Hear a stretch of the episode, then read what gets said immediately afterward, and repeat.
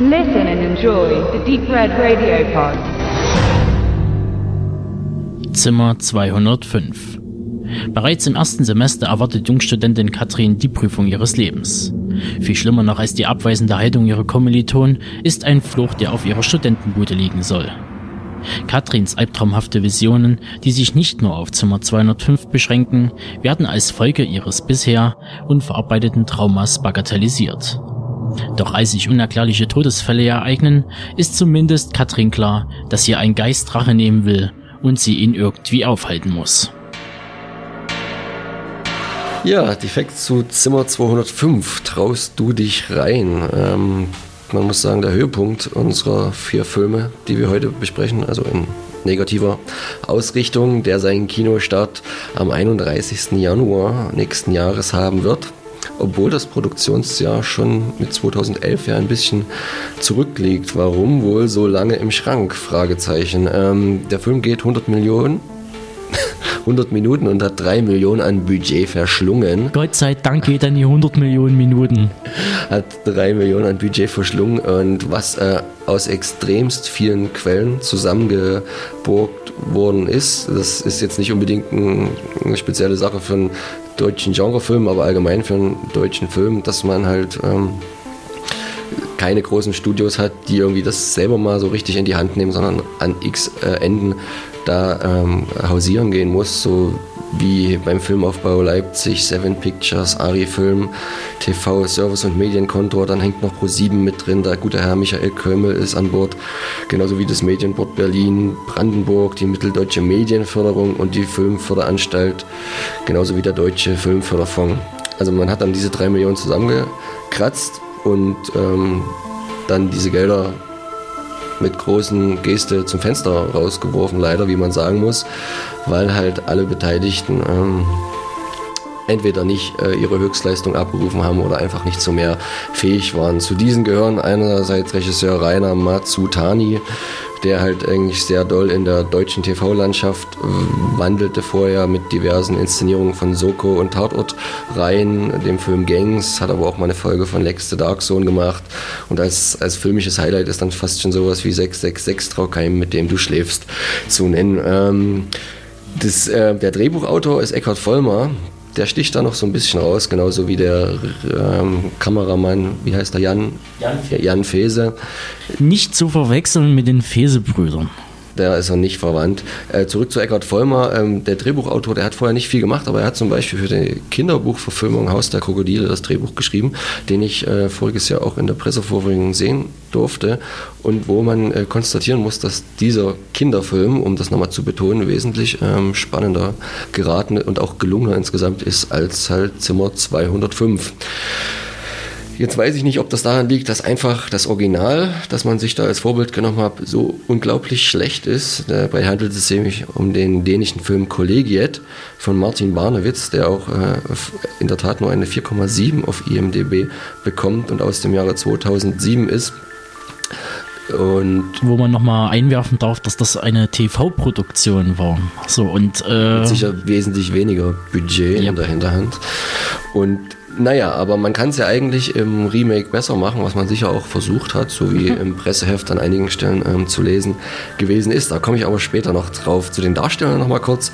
Die Katrin Nadolny, die Hauptrolle im Film wird gespielt von Jennifer Ulrich, die aus so bekannten Genre-Beiträgen ähm, wie Funny äh, aus der Funny Movie-Reihe Halloween Horror Hostel ähm, bekannt ist aber auch in Soko Köln und Leipzig mitgespielt hat, in etwas größeren Produktionen fürs Kino und Fernsehen Die Welle oder Die Wolke oder auch zum, im deutschen ähm, Beitrag zum Vampir-Genre Wir sind die Nacht vertreten ist. Ähm, und die zweite große Hauptdarstellerin, ihre, nämlich ihre Vormieterin im Zimmer 205, die Annika, gespielt von Julia Dietze, die jetzt einen ganz ordentlichen Film meiner Meinung nach mitgespielt hatte, nämlich in dem Iron Sky.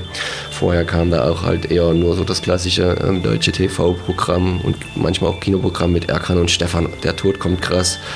Fickende Fische, Soloalbum, eineinhalb Ritter, Soko Köln und Wismar. Die anderen Darsteller sind mir jetzt selber weniger bekannt. Alles halt auch deutsche ähm, TV-Gesichter.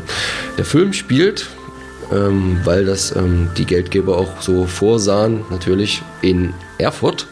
Ähm, und wurde auch zum größten Teil da gedreht. Ein paar wenige Szenen, zum Beispiel nutzte man die Technische Universität Berlin für die äh, Uni Erfurt, wo ja der Film spielt, um auch äh, Innenaufnahmen zu machen. Was die Geldgeber aus Erfurt wahrscheinlich nicht wussten, ähm, wie schlecht letztendlich die Stadt Erfurt bei dem ganzen Film wegkommt, weil ähm, der spielt halt wirklich nur in einem abgeranzten Studentenwohnheim, wo man ein altes SED auch Wohnheim genommen hat, was noch keinerlei Sanierung erfahren hat.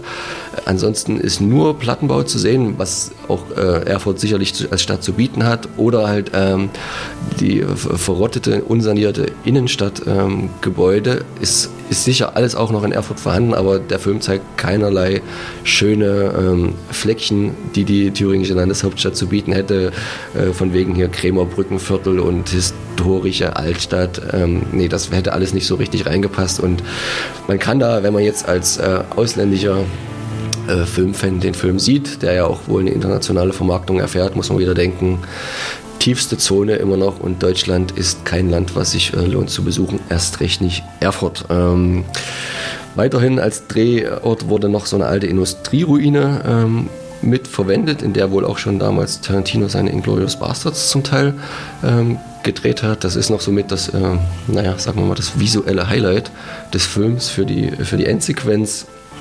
Aber halt, ähm, es passt halt zum gesamt runter, runtergekommenen Charme.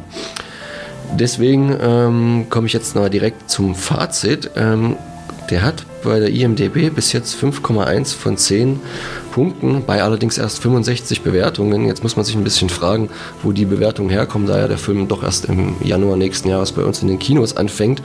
Aber ich habe gesehen, dass der erstens doch eine Menge an Festivals abgegrast hat und das Premierendatum äh, für die USA war der 18. Oktober 2011.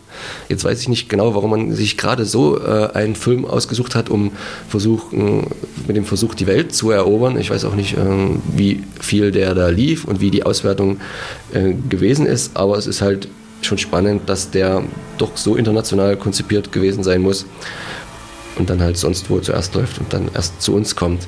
Also das Erfreuliche, um mal mit den positiven Fakten anzufangen, ist, dass man mal wieder versucht, auch in einem größeren Stil ähm, einen Genrefilm und sogar einen Horrorfilm in deutschen Landen zu produzieren, der ja dann auch die Kinoauswertung bekommt. Aber da hört es dann auch mit dem guten Willen, das zu schaffen, fast schon auf, was es Positives zu sagen gibt. Denn er ist leider in keinster Weise spannend, baut keine Atmosphäre auf, weil auch die äh, Figuren überhaupt nicht ähm, vereinnahmen. Das sind alles irgendwo Idioten, wo man irgendwie froh ist, dass sie weg sind. Stereotypen. Stereotypen, genau, also Klischees, um das böse Wort mal so zu nennen. Da sind wir halt auch schon äh, dabei, was der Film am meisten bietet, nämlich eine überkonstruierte Story, die sich halt von, von Klischee zu Klischee handelt und ähm, mit 0815 Todesszenen aufwartet, die man sich hätte lieber sparen können und vielleicht lieber ein bisschen mehr was für einen Spannungsbogen zu tun. Ansonsten sieht das immer so aus, als ob man so ein bisschen noch bei aller Final Destination etwas Abgefahrenes ähm, dem Zuschauer bieten wollte, aber dann auf einem einfachsten Umsetzungsniveau. Also dahin kann das Geld nicht geflossen sein, muss man ganz ehrlich sagen. Der Film nimmt sich leider extrem ernst was auch das größte Manko ist, wenn man von vornherein gesagt hätte, wir machen jetzt hier für drei Millionen einen geilen Trashfilm und verarschen so ein bisschen das Genre, dann hätte man da viel mehr rausholen können. Aber so ist das einfach nur blöd. Der ist ähm, so unfreiwillig komisch ähm, geworden, dass der Tobi und ich die ganzen anderen Redakteure während der Presseverführung wahrscheinlich total gestört haben, weil wir alle fünf Minuten gezwungen waren, einen Witz zu reißen über das Schlechte, was man da gesehen hat. Also das war mir selten in dieser äh, Frequenz äh, untergekommen bei einem Film. Also er hat irgendwo schon richtig Spaß gemacht, aber aus der negativen Ecke raus.